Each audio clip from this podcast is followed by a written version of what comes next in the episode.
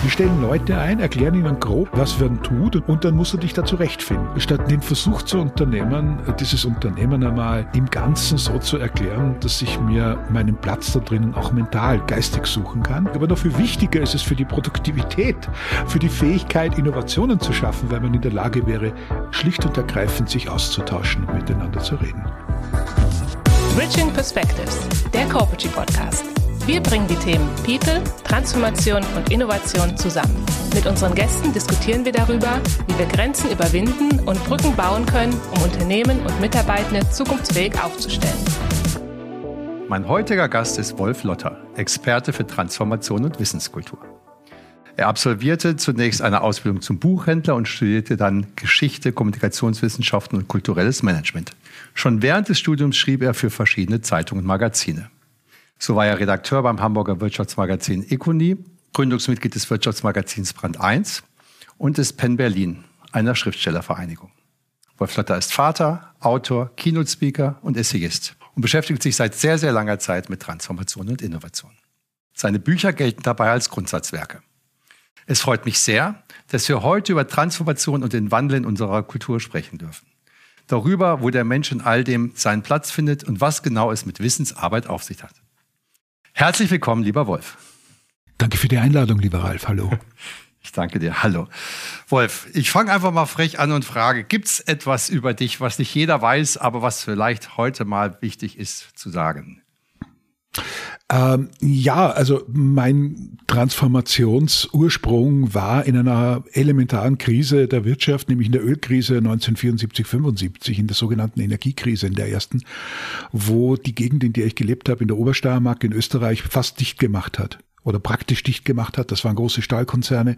Das heißt, ich komme sozusagen aus der Praxis, aus dem Elend, aus der Krise der Transformation äh, und habe damals schon als sehr junger Mensch beschlossen, dass ich mich das mal, dass ich mir das mal ganz genau anschaue, warum das so ist und was das mit dem Menschen macht.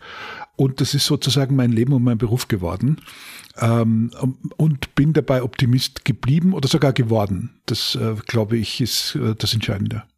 Nee, das ist wichtig. Das finde ich, das, ähm, ich glaube, bei allem, was jetzt momentan um uns herum passiert, ist es wichtig, kritisch zu gucken, aber irgendwie optimistisch, lösungsorientiert nach vorne zu schauen. Ähm, ja.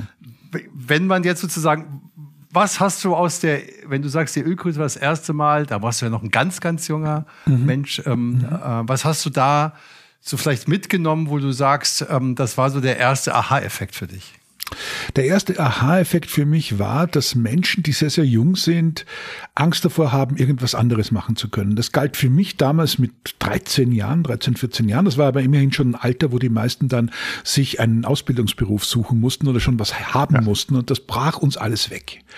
Das zweite war, ich habe 30-Jährige erlebt, äh, die gesagt haben, was soll ich noch machen, anderes machen in meinem Leben? Ich habe jetzt 15 Jahre lang im Stahlwerk gearbeitet. Ich kann gar nichts anderes. Also das waren für mich extrem elementare Erfahrungen. Das heißt, dieser frühe Tod eigentlich auch, der äh, in dieser Welt, wo Selbstbewusstsein und Selbstwirksamkeit, wie man heute so modisch sagt, keine Rolle spielt, der da eintritt. Also wenn die Fabrik zusperrt, dann ist man auch tot. Und das ist etwas ganz, ganz tiefgreifendes. Ich glaube, dieses Gefühl haben heute in der Transformation auch viele. Und darum ja. müssen wir uns intensiv kümmern. Ja, glaube ich auch. Ich frage mich immer, ist das mehr so, du kommst jetzt aus Österreich, ist das etwas, was eher im deutschsprachigen oder europäischen Raum verhaftet ist? Gehen die Amerikaner damit etwas anders um, etwas freier, etwas optimistischer oder ist das insgesamt einfach eine, eine, eine Angstbefürchtung, die die Menschen haben? Äh, ich, ich bin nicht sicher so sehr. Ich glaube, dass sich äh, die angloamerikanische Kultur von unserer unterscheidet. Im Positiven übrigens glaube ich das in dieser Sache nicht. Äh, es gab damals ja auch dort Strukturen, große Stahlwerke, Allentown, die praktisch äh, dicht gemacht haben und äh, wo die Menschen sich ganz ähnlich verhalten haben und ganz ähnlichen Situationen äh, wie in der Obersteiermark oder im Ruhrgebiet. Ja, also das ist, glaube ich, nicht so wahnsinnig unterschiedlich. Da geht es auch um eine Arbeitskultur aus der Industrie, äh, die den Menschen zwar einen gewissen Stolz gibt, das ist gar keine Frage, aber gleichsam auch ah, das ganze Leben an eine Firma und eine Tätigkeit hängt. Das heißt, äh, es gibt kein Lernen, sich, wenn was passiert oder wenn sich was verändert, eine Chance zu haben, diese Veränderung dann auch für sich positiv zu nutzen. Das lernt man nicht. Und deshalb sind diese Fälle und diese Niederlagen so, so endgültig, die sich daraus ergeben. Und das war in Pennsylvania nicht sehr viel anders als im Ruhrgebiet oder in der Obersteiermark. Ja. Also war auch in Detroit eine böse Zeit. Ähm, ja. Also wenn man da mal über die Automobilindustrie spricht, ähm, haben die ja auch böse, haben die ja auch, sind ja auch durch eine böse Transformation gegangen und gehen es immer noch. Ähm, hat ja ganze, ganze, ganze Regionen verändert, wie du es ja auch gesagt hast, ähm, in, in Österreich und in der Schweiz. Ähm, wenn man da trotzdem, sagen wir mal, was Positives draus gewinnen will aus dieser Möglichkeit, ähm, ist, es, ist es eine positive Möglichkeit, ist ein positiver Ansatz zu sagen, ich sehe es als Chance, es gibt nichts mehr, was was, was, was, was für immer ist. Ich meine, wir haben eine Krise nach der anderen. Ändert sich da was? Kriegen wir noch mehr Geschwindigkeit rein? Oder ähm, ist da kein, oder wie siehst du das? Also ich glaube, es ändert sich dann was, wenn man auch, tatsächlich auch mit seinem eigenen Leben Inventur macht, was keine Frage der Ausbildung ist, äh, ob man jetzt zu den Bildungseliten gehört oder nicht, sondern dass man sich ehrlich gegenübersteht und nüchtern, sich nüchtern mit nüchternen Augen anzusehen, ist fast schon ein Marx-Zitat, äh, seine Beziehungen und sich selbst mit nüchternen Augen anschaut. Äh, und das war ja etwas, was übrigens Friedhof Bergmann genau in Detroit, Ann Arbor, Michigan, in der ja. Automobilindustrie damals getan hat. Absolut. Das ist ja. die, das Grund Grundmuster von New Work, so äh, merkwürdige Dinge daraus entstanden sind zuweilen, ja, heute und so unterschiedliche äh, Interpretationen. Die ursprüngliche Frage ist elementar und wird immer bleiben und die müssen wir uns auch stellen. Das ist die Frage, was willst du wirklich, wirklich? Also was kannst du, was tust du, was willst du auch von dir und deinem Leben, wenn du arbeitest, wenn du Tätigkeiten ausübst?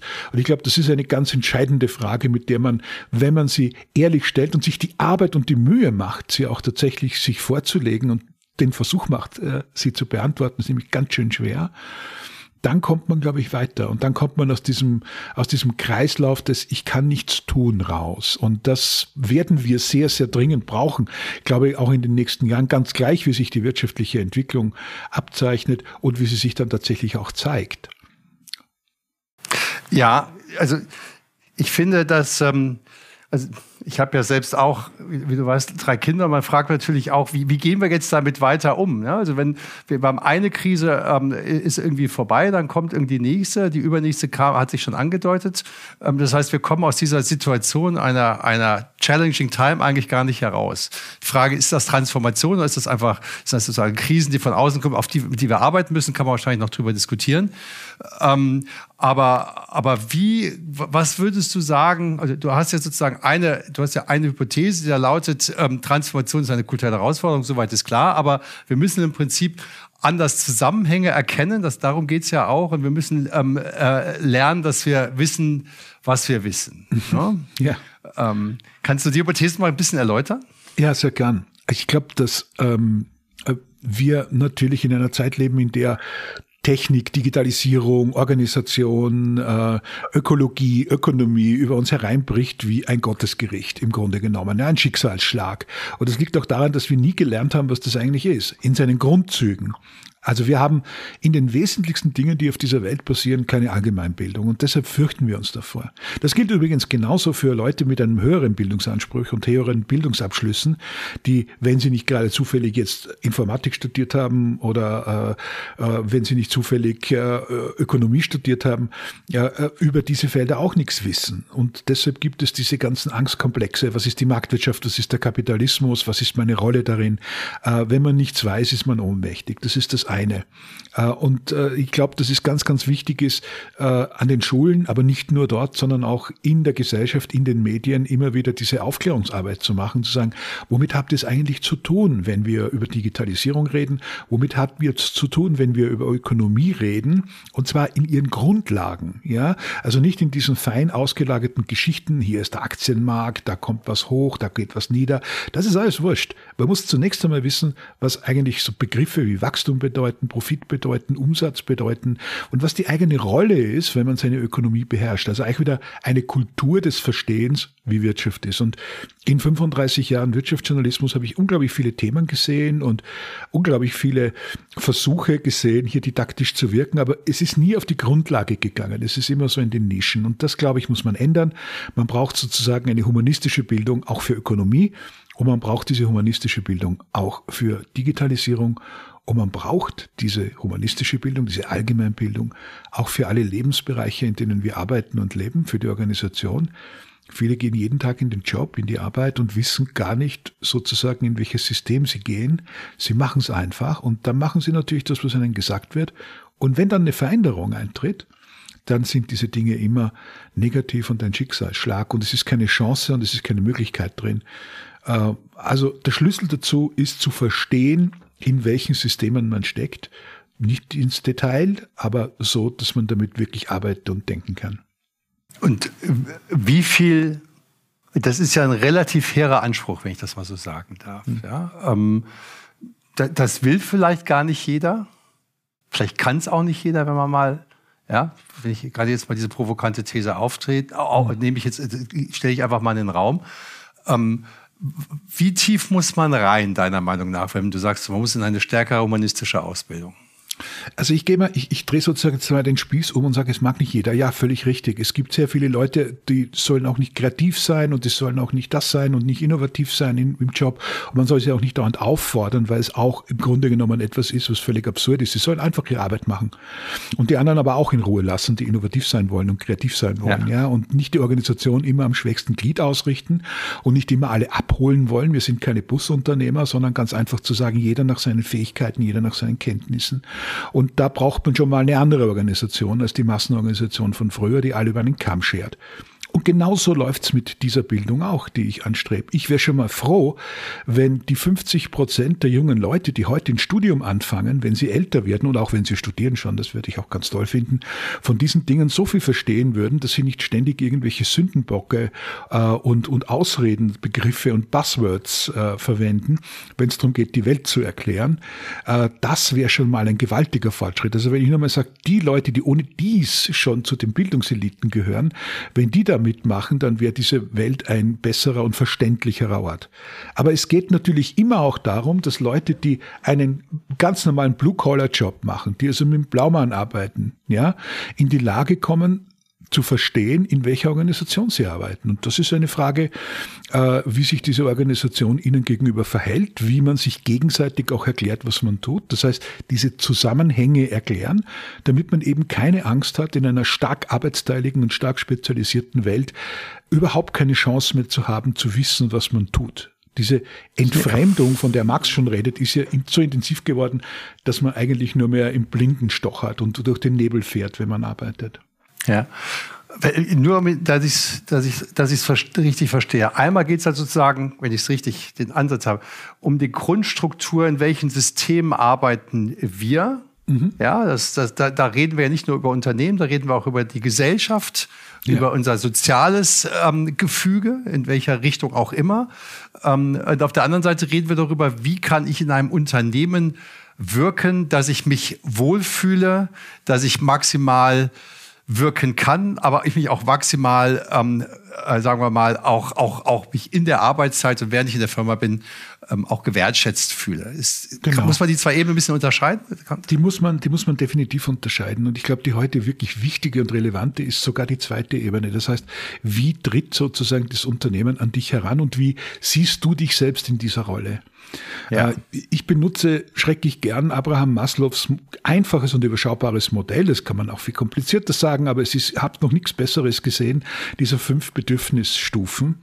Ähm, Mittlerweile sechs mit WLAN und Strom, ja. Ja, also, ja, ja, genau, genau, genau, richtig. Ja, WLAN und Strom. Es gibt auch, es gibt auch äh, äh, Spiral Dynamics. Ich bin da immer sehr zurückhaltend, weil ja. ich glaube, dass das vor allen Dingen für Unternehmensberater erfunden wurde. Aber wenn man es ja. ganz einfach erklärt und wenn man es nicht als Coach erklärt, und in der, in der schönen Rolle bin ich ja, dann kann man einfach immer sagen, was, was, was bedeutet das? Ne, das Modell gibt es, glaube ich, seit 1941.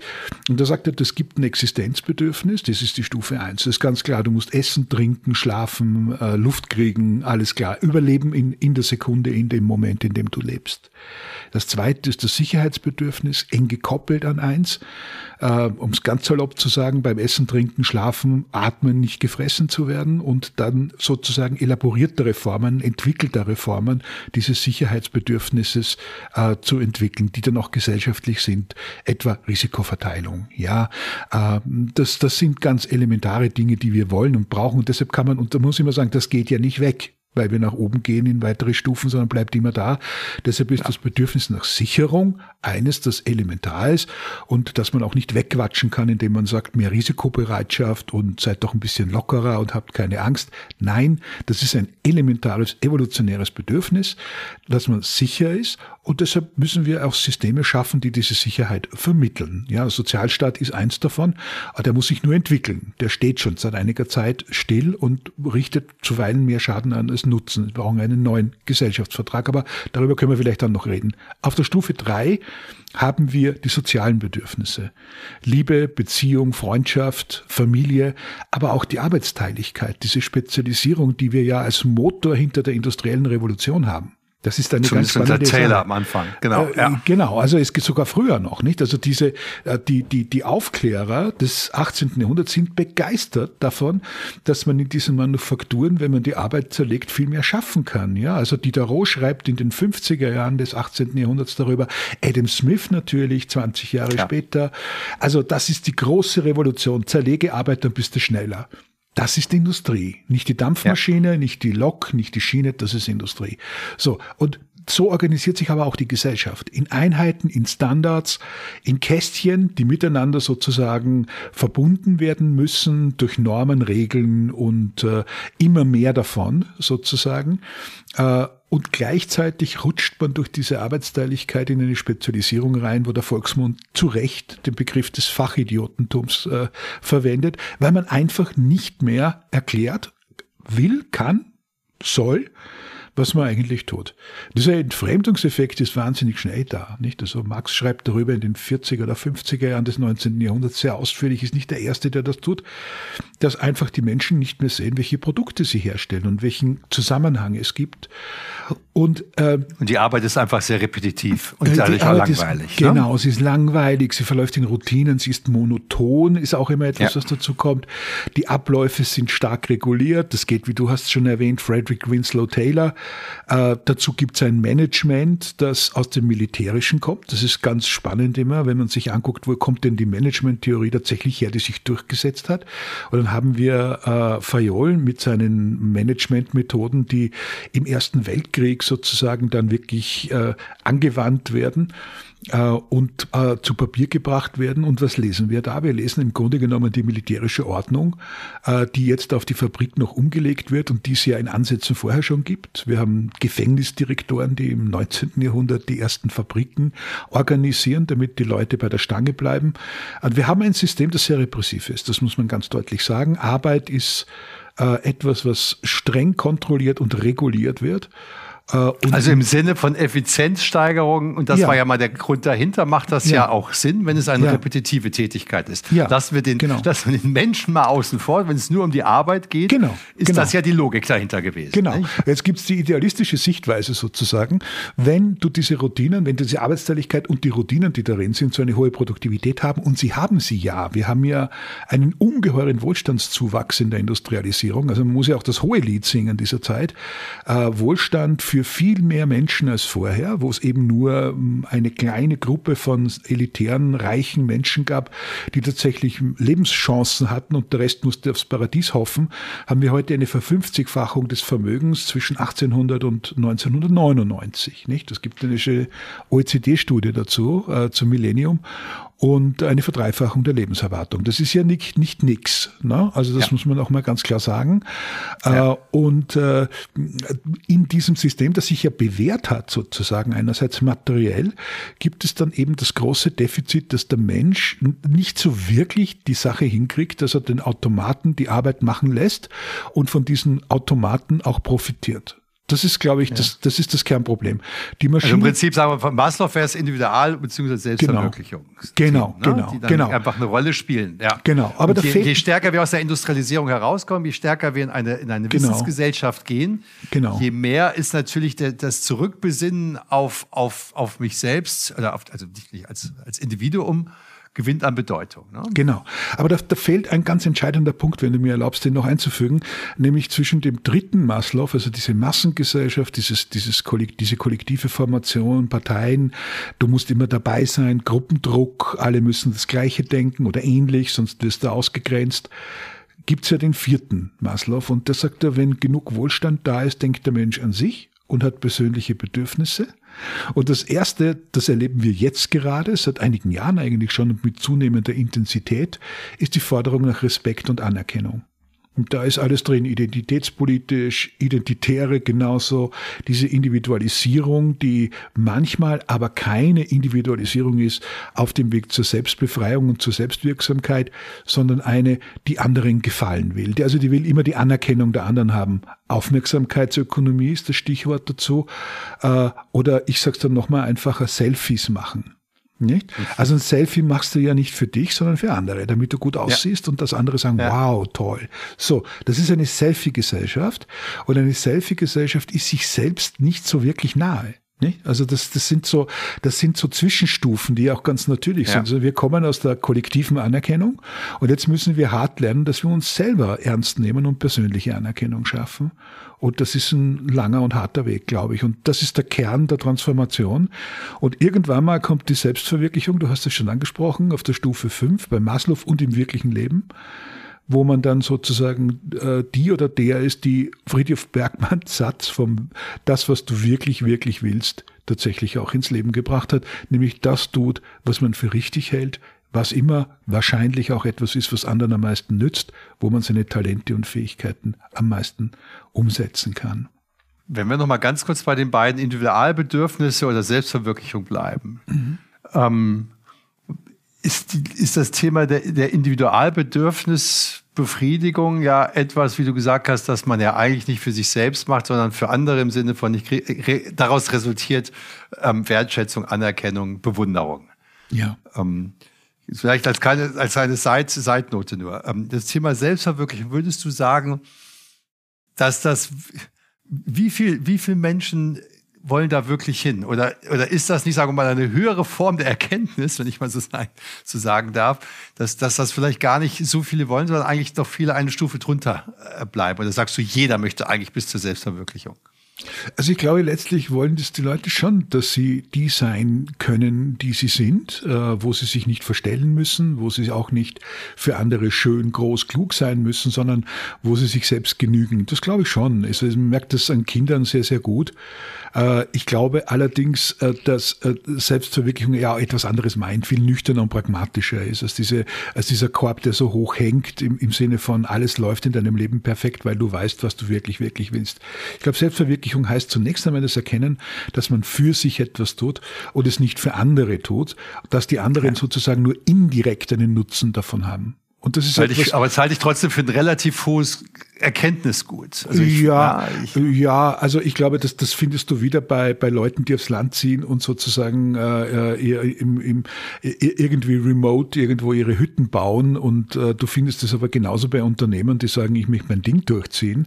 Du findest es genauso bei Künstlern, die machen, was sie wollen ja. und das für richtig halten und bei sehr vielen Wissensarbeitern, die nachgefragt sind am Markt und sagen, ich spezialisiere mich jetzt auf das, was mir Spaß macht, äh, weil das, was ich grundsätzlich kann, ist sowieso etwas, was jeder will. Äh, und das hat also, wie wir schon sehen, viel mit Umständen, mit Nachfrage zu tun. Aber Selbstverwirklichung ist gar nicht so esoterisch und metaphysisch. Es ist sozusagen das Lösen von dem, dass man das tut, was andere von einem wollen, Stufe 4, wo man also noch geliebt werden möchte.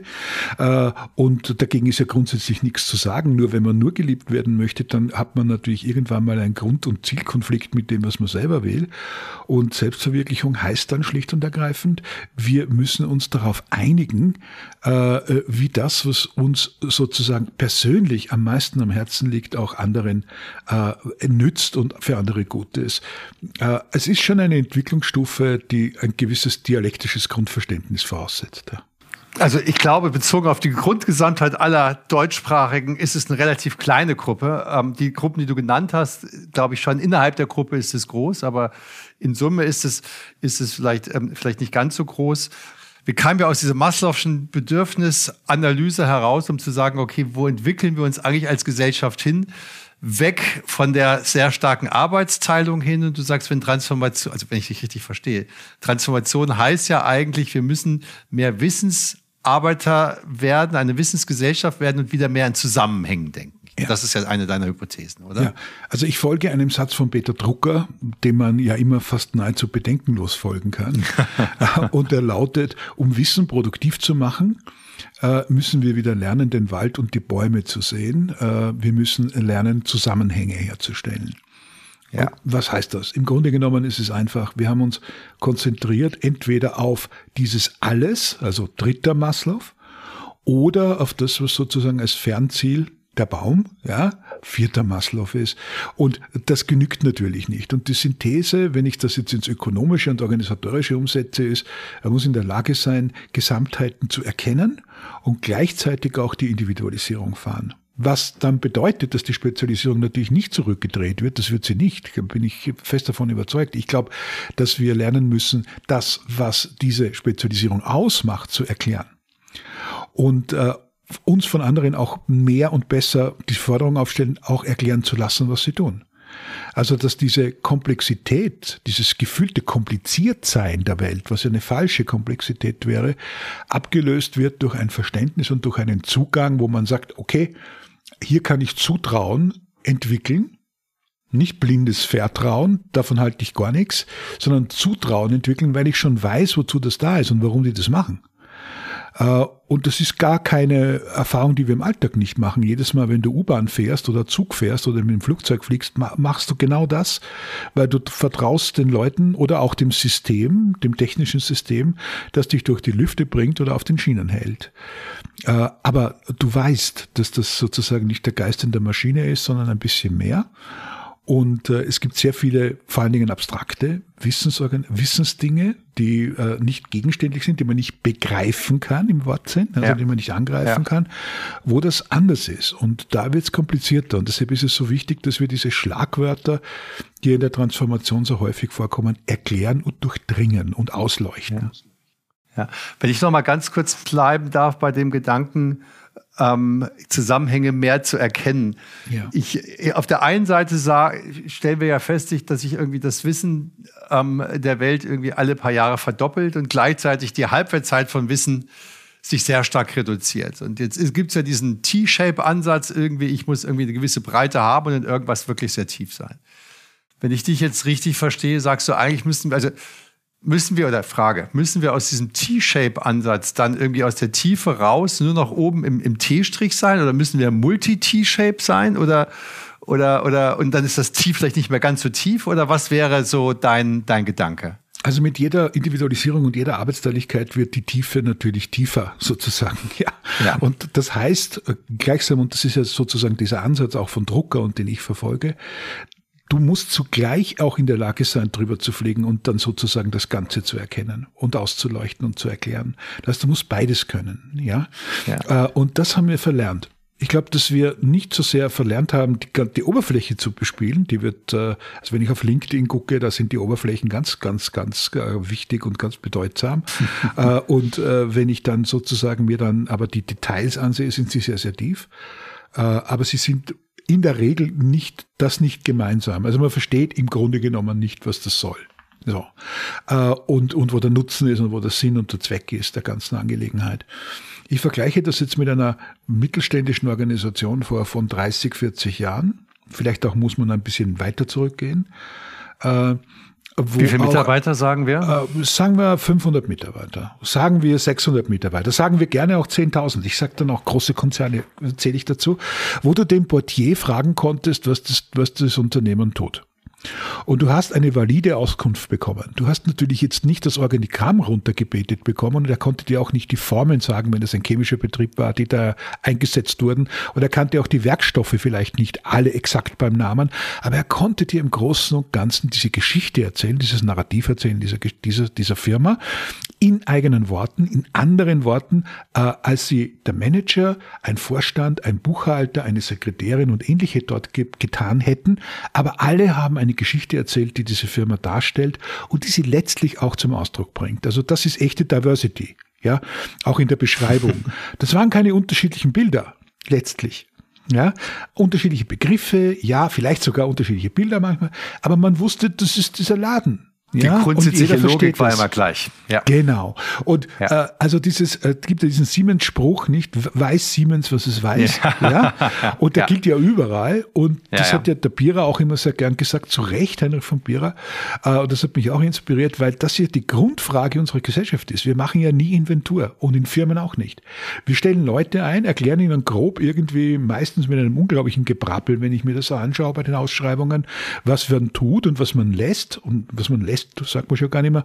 Und dann musst du dich da zurechtfinden statt den Versuch zu unternehmen, dieses Unternehmen einmal im Ganzen so zu erklären, dass ich mir meinen Platz da drinnen auch mental, geistig suchen kann ja.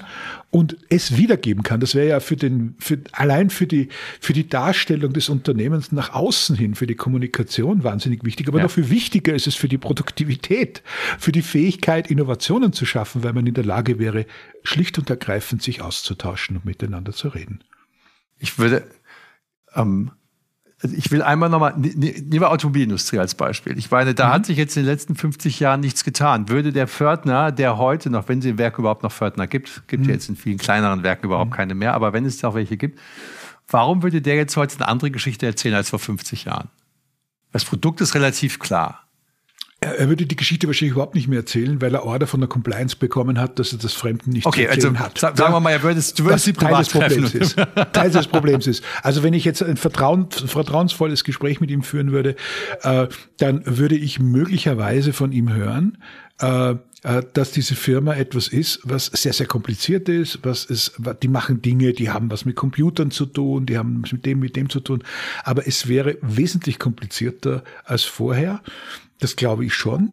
Und das erlebe ich ja auch so in, in, in vielen, äh, vielen Gesprächen, äh, wo nur mehr die, das autorisierte Personal überhaupt in der Lage ist, eine Story zu erzählen und die ist meistens konstruiert. So, ja. das ist das große Problem. Also Kommunikation als Konstruktion und nicht mehr Kommunikation und Verständnis als Austauschmedium. Das ist ein, das ist ein Schritt zurück. Ja, eindeutig. Das erinnert aber mich bei einem so, Automobilhersteller ist es doch eigentlich eindeutig, was er herstellt. Ja, ein Auto. Oder, aber ein Auto ist ein bisschen wenig. Und die Geschichten, die die Leute erzählt haben, hatten ja immer damit zu tun, wer fährt dieses Auto, von welche Leute, wie stolz sind wir darauf, was tun wir, was verwenden ja. wir, was macht der Apotheker im Ort mit dem Auto und ähnliches mehr. Ja, okay. Äh, also das sind das sind Geschichten, die haben einen sozialen und kulturellen Hintergrund. Rund um das Produkt herum auch einfach. Genau, genau. Ja. Und sie sind eingebunden in das, wer wer man ist und was man tut. Und ich glaube, das ist ein ganz elementarer Unterschied zu dem, was heute passiert. Äh, denn äh, diese Geschichte würde nicht mehr so erzählt werden können, weil die Komplexität in diesen Unternehmen so hoch ist und unmoderiert so hoch ist, dass äh, dieser Pförtner gar nicht mehr durchdringen würde, wenn es ihn nun gäbe, noch, ja, was ja. da geschieht. Und äh, man kann das auf einer anderen Ebene noch, noch feststellen. Wir kennen ja diese Meetings, äh, wo die Leute schon nicht mehr wissen aus, den, aus, aus ähnlichen Abteilungen, wovon die Rede ist. Äh, und äh, da immer so mit halbem Ohr zuhören und sagen, okay, also die werden schon wissen, was sie tun. Äh, und wir wissen auch, was, sie, was wir tun. Und das wird immer atomisierter und gleichzeitig wächst damit natürlich auch ganz selbstverständlich das Gefühl, nicht mehr Bescheid zu wissen und allmählich schleicht sich eine gewisse Ohnmacht ein. Äh, und das taucht auf, was wir Angst nennen. Ja? Angst ist ja anders als Furcht etwas, wogegen man sehr wenig tun kann, außer Aufklärung und Erhellung, äh, indem man einfach schaut, was der Gegenstand dieser Angst sein könnte. Und dann verwandelt man sie besten, ja. schlimmstenfalls in Furcht, bestenfalls in Erkennen, dass es vielleicht gar nicht so tragisch ist. Und da ist man weg, glaube ich. Ähm, vor allen Dingen, weil äh, auch dieses Grundbedürfnis gar nicht mehr da ist, anderen zu erklären, was man tut. Ja, das ist, äh, man, man hängt ihnen sozusagen die Fachterminologie um und dann friss oder stirb und äh, fertig. Und äh, das halte ich für schwierig, gesellschaftlich und organisatorisch. Verstehe ich. Auf der anderen Seite ist, gibt sagen wir mal auch ein, ein Gegengedanken, der da lautet, wenn ich in zu viele Meetings eingeladen bin, äh, dann komme ich gar nicht mit zu meiner Arbeit und irgendwie jeder will was von mir und ich komme gar nicht mehr und schaffe das, was ich eigentlich machen möchte. Ne? Also um Gottes Willen ähm, nicht, nicht Meetings. Also ich das, das, äh, das wäre ein Missverständnis. Ich fordere gar nicht auf, mehr Meetings zu machen, sondern ich fordere auf, im Alltag mehr miteinander zu reden und zu kommunizieren. Äh, was, was Im, ich, Im, beruflichen Alltag im oder beruflichen im privaten Alltag? Sowohl als auch. Sowohl als auch. Ich ja. kann dir ein einfaches Beispiel sagen dazu. Äh, wir hatten äh, vor Corona sehr, sehr viele Meetings. Meetings. Wir haben jetzt auch wieder viele Meetings, aber ich glaube andere Meetings. Und was durch Corona verloren gegangen ist, durch die Pandemie, ist etwas ganz Interessantes, wo ich mir noch nicht ganz sicher bin, woran es äh, exakt liegt, aber ich habe einen Verdacht. Die Leute kommunizieren extrem schlecht. Sie melden sich nicht mehr auf Mails oder es dauert wahnsinnig lange. Sie melden sich nicht mehr auf Telefonate oder es dauert wahnsinnig lange. Sie, sie steigen mit einem Fuß auf den anderen um, um Entscheidungen zu treffen. Ich habe so das Gefühl, dass, diese, dass dieses alte Regime dieser Kommunikation so ein bisschen außer Tritt geraten ist, äh, weil man plötzlich konfrontiert ist mit der Entscheidung darüber, wie man kommuniziert und mit wem und wie lange. Das ist jetzt gar keine, gar nichts Böse gemeint. Ich glaube, dass das gar nicht so ist, dass äh, die Leute aufgehört haben, auf, auf, auf Mails zu antworten. Man kriegt ja auch irgendwann mal Antwort, aber man kriegt sozusagen wochenlang keine Antwort oder tagelang keine Antwort. Und das ist neu. Und das hat, glaube ich, damit zu tun, dass diese die Straffheit der Organisation sich jetzt verlagert hat, sehr stark ins Homeoffice. Und jetzt die Nachwehen davon die sind, dass man sagt, okay, ich, ich muss jetzt mal nachsehen, ob ich das noch hinkriege und das noch hinkriege hinkriege. Also die, die, äh, die, die persönlichen Anforderungen, das überfordert fühlen ist extrem groß. Das erlebe ich äh, parallel dazu.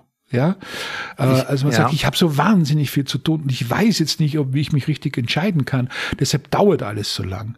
Das heißt, ja. es ist offensichtlich dieses Regime des bemutterten Managens und bemutterten Arbeitens, ja, wo Eltern, wo der, der, der große organisatorische Rahmen wie eine Glucke sozusagen auf dir sitzt. Und dann kommt die Pandemie, dann kommen die Krisen und plötzlich sind diese Küken verteilt. Sie sind zwar noch in der Nähe der Henne, aber sie wissen nicht, ob sie unten reinschlupfen sollen oder davonlaufen sollen. So, das ist mein, das ist mein, mein Eindruck, was mich nicht überrascht. Äh, wir haben ja, wir haben ja hart an der Unselbstständigkeit aller Mitarbeitenden gearbeitet über viele Jahrzehnte. Äh, und das gilt ja nicht nur für die sogenannten unteren Chargen, sondern fürs Management an sich auch selber. Ich bin ja immer gar nicht so wahnsinnig überrascht, wenn ich sehe, dass Manager außer Takt geraten, äh, weil man ihnen ja immer nur zugeschrieben hat, dass sie ihre Situationen kontrollieren. Tatsächlich braucht es nicht viel, um zu sehen, nein, das ist ganz anders. Wenn dieser organisatorische Rahmen nicht mehr da ist, kann man selbst mit den Dingen nicht mehr so gut umgehen. Und auch hier wäre es ganz gut, diese Verständnisfragen, diese Zusammenhänge, diese Kontextkompetenz, wie ich es nenne, äh, vielleicht stärker zum Tragen zu bringen, wissen, was man tut, um es ganz simpel zu sagen. Und wenn man jetzt, nehmen wir ein 200 mitarbeitendes Unternehmen, was sollte es tun, damit man besser die Zusammenhänge versteht, um daraus entweder einmal vielleicht, wenn wir so im Ambidextrie-Modell sind und sagen, wie ich mein bestehendes Geschäft optimieren kann, das brauche ich, aber parallel dazu, weil du auch mhm. von Innovation gesprochen hast, in die Zukunft gucken kann und das entwickeln kann. Was, was sollte, was würdest du einem, einem solchen Unternehmen raten? Wie kann man das Wissen lernen ähm, und wie kann man die Zusammenhänge vielleicht wieder etwas besser herstellen? Also das Erste, was ich, was ich dem klassischen Management, den klassischen Organisationen sagen würde, und das sind ja nach wie vor die meisten, würde ich sagen, erwartet euch kein Tool, sondern fangt einfach an, miteinander wieder zu reden. Auf dem Flur, äh, am Telefon, über Mail, tauscht euch aus, erklärt das, was ihr tut. Ja, erklärt es einfach, erklärt es so, wie es euer Mama, Papa, Eltern, Kinder erklären würdet, was ihr macht. Äh, ja, das, also in simplen, in simplen Konstruktionen, in simplen Narrativen, in einfachen und guten Narrativen, äh, erklärt euch einfach. Hat man ja früher auch gesagt, nicht? Also wenn man sozusagen äh, sich vorstellig gemacht hat, weil man sich verloben wollte, hat man sich erklärt. Ja, das ist ja ganz ja. was Tolles. Das heißt, um eine Beziehung zu vertiefen, habe ich zunächst einmal gesagt, was ich eigentlich will. Ja, und das ist ja nicht so schlecht, wenn wir das wieder lernen und wenn wir uns auf das wieder besinnen und dann ganz klar sagen auch, wenn ich irgendwo hingehe, was mache ich eigentlich? Was tue ich daran? Wo, in welchem Projekt bin ich? Das wäre, glaube ich, jetzt nicht der richtige Weg, das in formalisierten Meetings und Prozessen äh, zu machen, wo dann jeder sagt, äh, äh jetzt, jetzt mache ich da mal, äh, haue ich da auf den Putz und sage äh, jedes Detail, das ich mache, davon halte ich überhaupt nichts. Aber eine Geschichte zu erzählen und einfach zu sagen, was ist denn das, was ich produziere, was ich mache, was ich anstrebe, welche Probleme habe ich dabei auch? Ja, das ist ja auch ganz interessant. Das finde ich schon, sollte stärker wieder in der Organisation klar sein, damit man auch von anderer Seite vielleicht sagen kann, du, da habe ich eine Idee. Weil so entstehen ja Innovationen. Innovationen. Genau, also der, im Prinzip ist das ja auch, also, ja. also äh, einmal, einmal sozusagen ist es ja, um jetzt mit der Masterschen äh, Pyramide zu bleiben, äh, wenn ich dich richtig verstehe, einfach nochmal ein, ein ein, ein besseres, sich besser fühlen, ja, ähm, weil ich irgendwie vielleicht die Zusammenhänge meiner Firma verstehe. Auf der anderen Seite hat auch die Firma etwas davon. Ja, klar. Weil man einfach natürlich dadurch sagen kann, ähm, es entstehen Dinge, die nie entstanden wären, wenn man nicht miteinander gesprochen hätte. Genau. Also ich bin fest davon überzeugt, dass, dass der Innovationsrückstau großer Unternehmen, wir haben ja vorher über die Automobilindustrie hier in Deutschland gesprochen, auch damit zu tun hat, dass man das nicht tut dass es fast schon unanständig ist, dass man sich austauscht zwischen den Abteilungen, dass eine hohe Rivalität besteht und dass, dass, dass die Führung, nicht das Management, die Führung, das Leadership nicht in der Lage ist, das zu tun, was man zwangsläufig tun muss, um ein erfolgreiches und auch innovatives und sich selbst vergewisserndes Unternehmen zu haben, nämlich das Inkompatible kompatibel zu machen, wie das Armin Nasser mal so richtig gesagt hat. Das ist ja eine Firma. Da sind ja alle unterschiedlich, da sind ja alle anders. Und was muss ich machen? Ich muss mich hinstellen und sagen, ich brauche einen Rahmen dafür, dass diese Unterschiedlichkeit aber verstanden wird. Ja, und nicht als innerhalb von Unternehmen oder auch zwischen zwischen auch zwischen zwischen Unternehmen, zwischen, ähm, ähm, also nicht Lieferanten, sondern auch, sagen wir, zwischen, zwischen Wettbewerbern? Klar, selbstverständlich, weil das würde zum Beispiel überhaupt nicht anders funktionieren, weil der Austausch, der, der Personalaustausch, denk jetzt mal dran, wie man versucht, sich Fachkräfte abzujagen gerade äh, und, und, und die auszutauschen, würde überhaupt nicht funktionieren, wenn nicht klar werde, was die anderen machen. Was ist das Besondere an dem Ding und was ist das Besondere an dem Ding? Das ist das, was wir Kultur oder Normalität nennen. Und wenn das nicht zum Ausdruck kommen kann, wenn ich nicht verstehe, was das ist, weil alle sozusagen gestreamlined sind über die Kommunikationsagenturen, die äh, natürlich auch nur ihren Job machen, aber das halt für alle gleich machen, mehr oder weniger. Und die Compliance, die sagt, das darfst du sagen, das darfst du nicht sagen, ist ein eigenes Thema, ein ganz, ganz wichtiges Thema, wie sozusagen diese, diese Standardisierung des Eindrucks und auch die, nach die Innenwirkung dieses, dieser Standardisierung äh, Innovation systematisch verhindert und Bürokratie fördert ja, statt sie abzuschaffen. Äh, das sind ja, das sind ja die Dinge, wo wir anpacken müssen, wo wir sagen müssen, da geht, da geht es wirklich darum, ganz klar diese Differenzen hervorzuheben und erzählen zu können. Also positive Unterschiede zu machen und diese positiven Unterschiede auch darstellen zu können. Du sagst, man soll es nicht in Meetings formalisieren, aber irgendwo eine gewisse Struktur macht doch vielleicht Sinn oder beziehungsweise es muss doch überhaupt, muss nicht, oder andersrum, muss nicht auch top-down gesagt werden, das ist ein Wert, dafür gibt es Zeit, dafür gibt es Kapazitäten, dafür mhm. dürft ihr euch Freiraum nehmen. Muss das vorgelebt werden? Auch von, von ich sag mal, von, von oben? Ähm, ich glaube, ich glaub, das äh, versucht man ja, nicht? Aber das ist ja ähm, nicht immer so wahnsinnig effizient, äh, wenn man sich dann anschaut, wie das tatsächlich auf den Boden gebracht wird. Da geht schon mal der Chef runter und sagt, Hallo Jungs, wie geht's? Ja, oder Mädels, wie geht's? Ja, und was machen wir da überhaupt? Aber das muss zur Regel werden. Das ist natürlich eine Frage der Strukturen und der Größe auch. Austausch ist zunächst relevant immer zwischen den Abteilungen und den Menschen, die da drin arbeiten. Äh, und da brauche ich nicht zwangsläufig jetzt diese Vergatterung von oben, die man sagt, am Mittwoch gibt es dann sozusagen den Kommunikations- oder den Kontextkompetenztag und dann erzählt euch mal gegenseitig schön, wer ihr seid und wie das ist. Sonst verkommt das wieder in der Bürokratie der Kommunikationsabteilungen. Dafür können die ja. gar nichts, sondern das ist so. Bin überhaupt dafür, diese Dinge zunächst immer mal ein bisschen lockerer anzugehen und zu versuchen und äh, auf der Kaffee äh, am Flur und auf der, auf, auf der, an der Kaffeemaschine nicht immer gleich zu sagen, oh, in fünf Minuten muss es wieder weitergehen. Ja, manchmal ist es nötig, dass man sich eine halbe Stunde über ein Problem unterhält mit jemandem, mit dem man sich in der Firma noch nie darüber unterhalten hat, um drauf zu kommen, wie man es lösen kann. Das Experiment, der Versuch gehört auch dazu. Nicht alles ist am ersten Schritt zu machen, ist auch ganz klar. Und wenn dieses Bewusstsein äh, stark genug ist, wenn man den Preis dafür zahlt, auch indem man Zeit und Rahmenbedingungen zur Verfügung stellt, ist das gut. Aber Strukturen ist was anderes wie Rahmenbedingungen. Strukturen würde schon bedeuten, ja. ah Mensch, wann machen wir unser nächstes Zoom-Meeting zum Thema Thema, äh, was tun wir eigentlich, was wissen wir eigentlich. Ja, das ist äh, in der Regel dann ist nicht erfolgreich, weil die Leute natürlich auch ungleichzeitig auf unterschiedlichem Stand sind und dann sich gezwungen fühlen, das zu tun, was sie ohne die schon in Meetings machen, äh, Bullshit-Bingo zu spielen. Das möchten wir nicht. Nee, das, das verstehe ich. Und du bringst mich natürlich mit dem Wort Bullshit-Bingo zu einer Sache, die wir eigentlich schon mittendrin machen. Jetzt bewegen wir uns hier leider schon ähm, auf das Ende unseres Podcasts zu. Wir haben ja so eine kleine Rubrik, ich hatte sie ja vorher auch schon ähm, gesagt.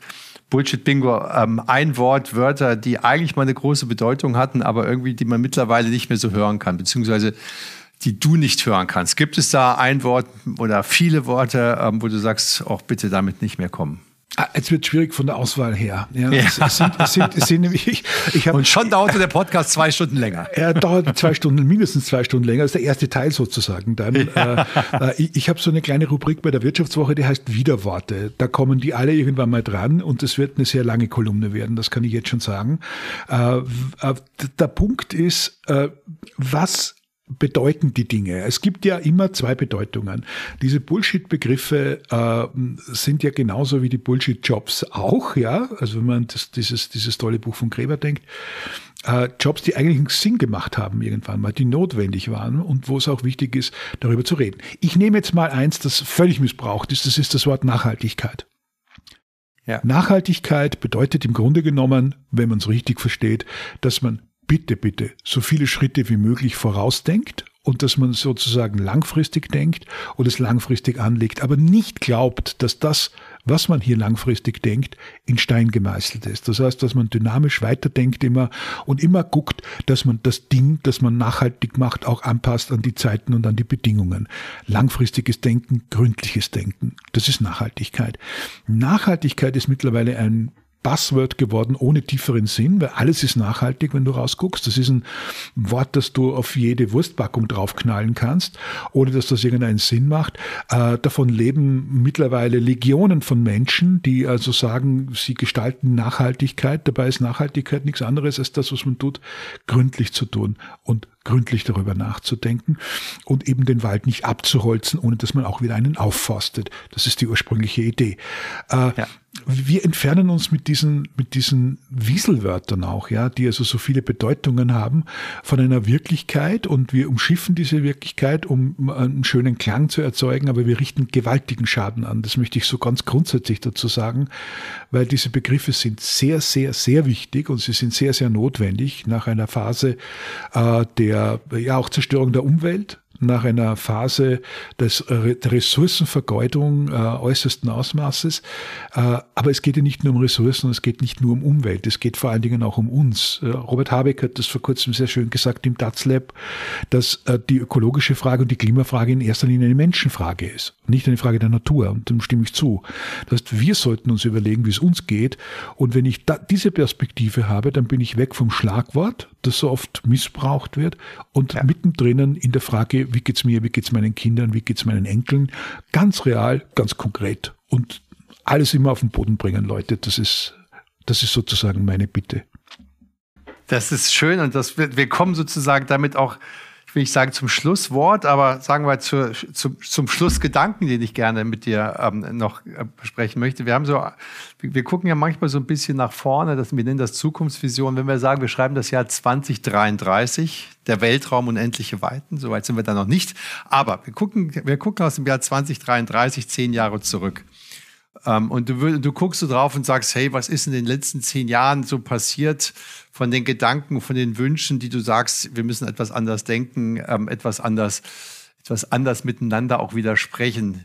Was würdest du sagen, was ist in den Jahren gut passiert? Oder wo würdest du dir sagen, hey, lass uns doch jetzt, wenn wir auch die Chance haben, ähm, etwas vielleicht etwas verändern, damit es positiv sich auswirkt? Also habe ich einen einzigen Wunsch für in zehn Jahren, dass wir nicht keine Zukunftsvisionen mehr haben, sondern dass wir das, was wir tun, hier und jetzt tun und hier und jetzt erledigen und nicht immer sagen, in der Vision und in der Utopie, Domani, Domani, irgendwann mal wird's alles besser und das wünschen wir uns jetzt, sondern dass wir jetzt ja. Fähigkeit entwickeln und sagen, hier konkret gibt's was zu tun, wir kennen das Problem, fangen wir an, es zu lösen und nicht mehr zu verwalten. Das würde ich mir wünschen. Bisschen früher allerdings schon als 2033. Wenn's geht, jetzt gleich. Also eher ein Carpe Diem Ansatz? Ja, natürlich. Also es ist äh, alles andere ist, ist im Grunde genommen ja nur eine Ausrede, um, um nicht zu arbeiten, sag ich mal. Ja, also diese, diese Utopien haben ja alle einen gemeinsamen Charakter. Irgendwann machst du mal was, oder vielleicht auch sogar, sagst du 30, 40 Jahre oder 50 Jahre oder auch 10 Jahre, was du heute eigentlich schon tun könntest, aber lässt, weil du gerade keine Lust hast, aber eine Menge Leidenschaft, sozusagen das Ding zu vertagen. Und deshalb bin ich so zum entscheidenden Visions- und Utopiegegner geworden, weil ich gesagt habe, Kinder, es gibt so viele Dinge, die sehr wichtig sind und die nicht getan werden. Und solange das nicht erledigt ist, solange ihr eure Arbeit nicht gemacht habt, ja, ja.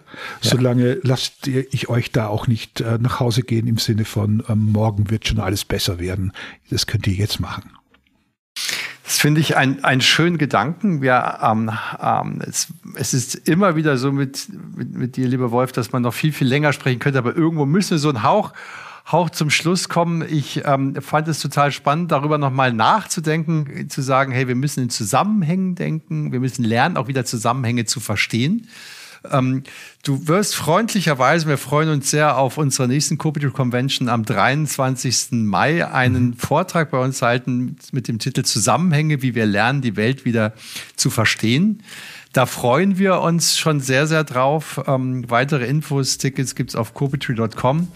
Ähm, lieber Wolf, ich darf mich ganz herzlich bei dir bedanken, dass du heute unser Podcast, Podcast Gast warst.